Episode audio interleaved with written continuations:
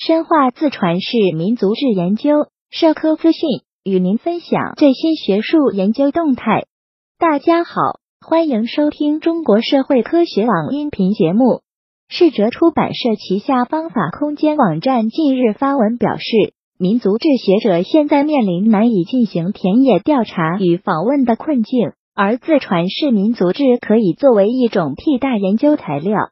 美国奎科大学传播学副教授皮特约瑟夫格罗文斯基表示，自传式民族志是一种探索自我与社会关系的写作。在此视域下，人的自我是社会性的，而人的社会性也总是受到自我的影响。自传式民族志的研究数据包括媒体账户信息、流行文化作品、照片、口述史乃至个人记忆等多种形式。数据越丰富，就越容易构建起自传式民族志的研究框架。自传式民族志研究非常倚重生命体验，学者需要从时间、空间和文化等不同角度对数据的背景和语境进行理解与分析，包括与他人分享回忆、挖掘与数据相关的个人情感经历和文化经历等。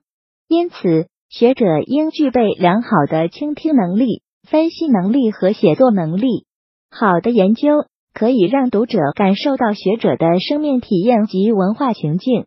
研究自传式民族志，并不意味着学者要单打独斗。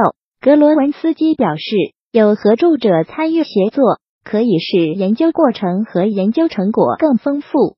同时，自传式民族志研究也可以文本分析、内容分析、访谈法、案例研究。参与式观察等传统研究方法有机结合，为深化民族志研究提供一条新路径。